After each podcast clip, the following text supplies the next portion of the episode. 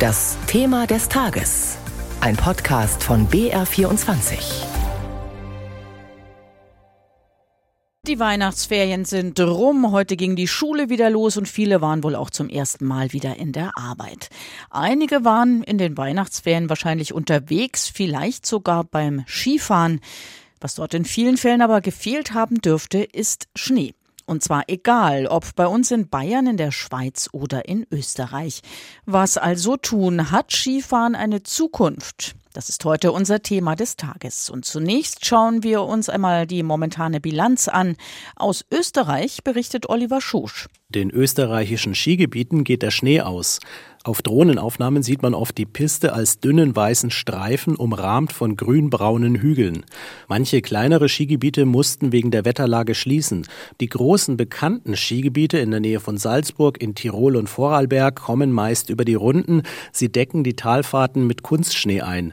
Doch man sieht auch hier überall grüne Hänge, die sonst weiß sind. Bislang soll sich das noch nicht auf die Buchungszahlen auswirken.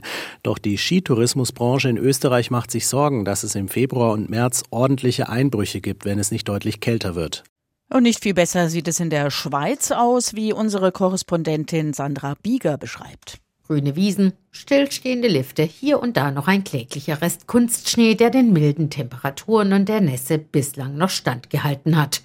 So sieht es derzeit in vielen tiefer gelegenen Schweizer Skigebieten aus. In der Ferienregion Sattelhochstuckli in der Zentralschweiz können Skipassbesitzer ersatzweise auf rund 1200 Metern Höhe die Sommerrodelbahn kostenfrei benutzen. Das bislang als schneesicher geltende und höher gelegene Skigebiet Splügen-Tambo im Kanton Graubünden hat den Betrieb vorübergehend komplett eingestellt. Die Verantwortlichen sagen, der Boden sei so nass, dass die Pisten nicht mehr präpariert werden könnten.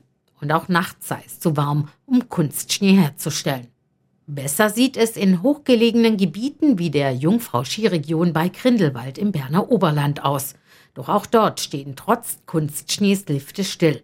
Und hier in Bayern hat sich unser Reporter Martin Breitkopf ein Bild gemacht. Entweder ganz hoch hinaus oder dorthin, wo es Kunstschnee schneit. Das waren die einzigen Optionen für Snowboarder und Skifahrer. Auch wenn abseits der Piste nicht so wirklich Winterstimmung aufkam. Bei so einem Winter wie dieses Jahr blutet einem Skifahrer das Herz, aber es, äh, es, es hoffentlich wird es noch. Gell? Es hält sich in Grenzen mit der Piste. Aufpassen muss man, das stimmt, aber es ist nicht gefährlich. Das ist schon echt sehr, sehr wenig. Hatten wir noch nie so schlimm. Grüne Baumwipfel, braune Wiesen und dann eine weiße Kunstschnittzunge, die sich nach unten schlängelt. Möglich machte es nur die technische Beschneiung. Die frostigen Temperaturen um den vierten Advent haben die Skigebiete genützt und dicke Polster Kunstschnee produziert. Ein Winter wie dieser wird Folgen haben. Schneearmut, Energiekrise und dazu immer mehr Kritik von Umweltschützern. Die Skigebiete in Bayern stehen vor großen Herausforderungen und diese Weihnachtsferien waren erst der Vorgeschmack. Viel Schnee also bei uns in Österreich und auch in der Schweiz. Fehlanzeige. Beschneiden ist da vielleicht kurzfristig noch eine Möglichkeit, aber man hat schon den Eindruck, dass die Zeichen auf Umdenken stehen. Und da gibt es schon ein paar Orte, die das getan haben, die sogenannten Bergsteigerdörfer. Georg Bayerle aus unserer Bergsteiger-Redaktion, du hast dir das Konzept der Bergsteigerdörfer genau angeschaut. Wo gibt's die und was macht ein Bergsteigerdorf eigentlich aus? Wir haben jetzt heute 33 Bergsteigerdörfer vom Osten der Alpen in Slowenien bis seit neuestem sogar in die Schweiz. Die wurden 2008 in Österreich gegründet vom dortigen Umweltministerium und dem österreichischen Alpenverein. Ganz gezielt als Alternative im Tourismus. Es geht um kleine Orte, gewachsene Orte, die jetzt nicht die große Kugel spielen im Marketing, wie große Skidestinationen beispielsweise, die viel mehr Geld ja auch haben. Und dahinter steckt äh, das Vertragswerk der Alpenkonvention, die von allen Alpenstaaten, also auch Deutschland und, und Bayern, ratifiziert ist zum Schutz der Alpen und zu einer nachhaltigen Entwicklung der Alpen. Und da sind die Bergsteigerdörfer so eine Art Leuchtturmprojekt.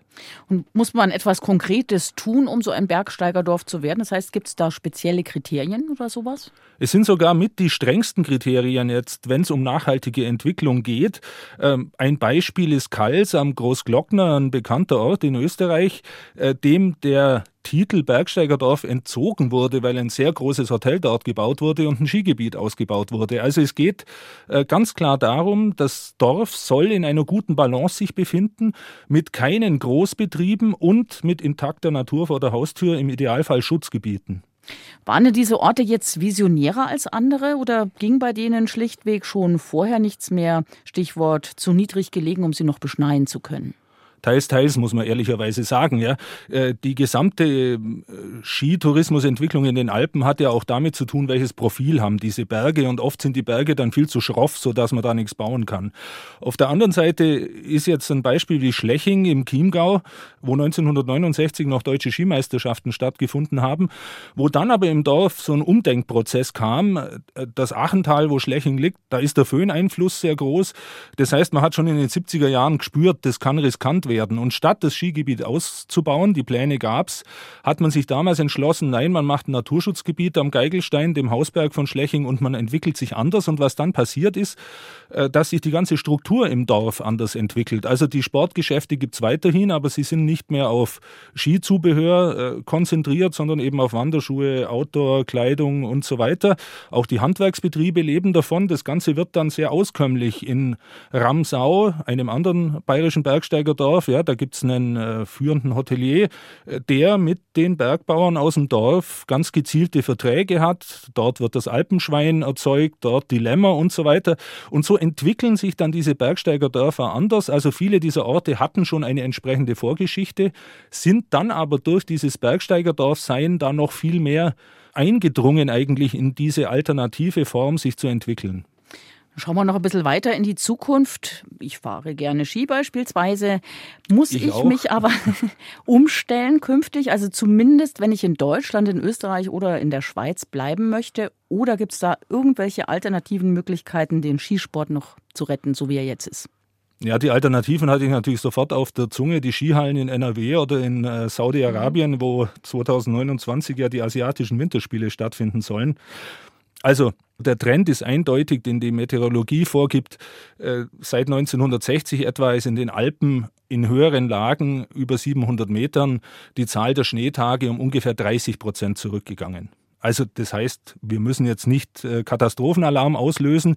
Es wird Schnee geben, man wird Skifahren können, aber halt nicht auf Kommando. Und ich glaube, das ist das Entscheidende. Und das muss natürlich ins äh, Tourismusmarketing auch einfließen. Tourismuswirtschaftlich würde ich ja sagen, die Alpen müssen breiter wahrgenommen werden wieder. Also es geht um Bewegung draußen, um die unberührte Natur, die Stille, die Tiere, die man beobachten kann. Und das sind eben auch wieder Dinge, auf die sich die Bergsteigerdörfer zum Beispiel schon viel mehr konzentriert haben, weswegen sie jetzt in so einer Situation auch viel unabhängiger sind. Also immer auch die Bergsteigerstiefel mitnehmen. Auf jeden Fall. Und äh, sich entspannen sozusagen. Also äh, dann Skifahren, wenn es geht.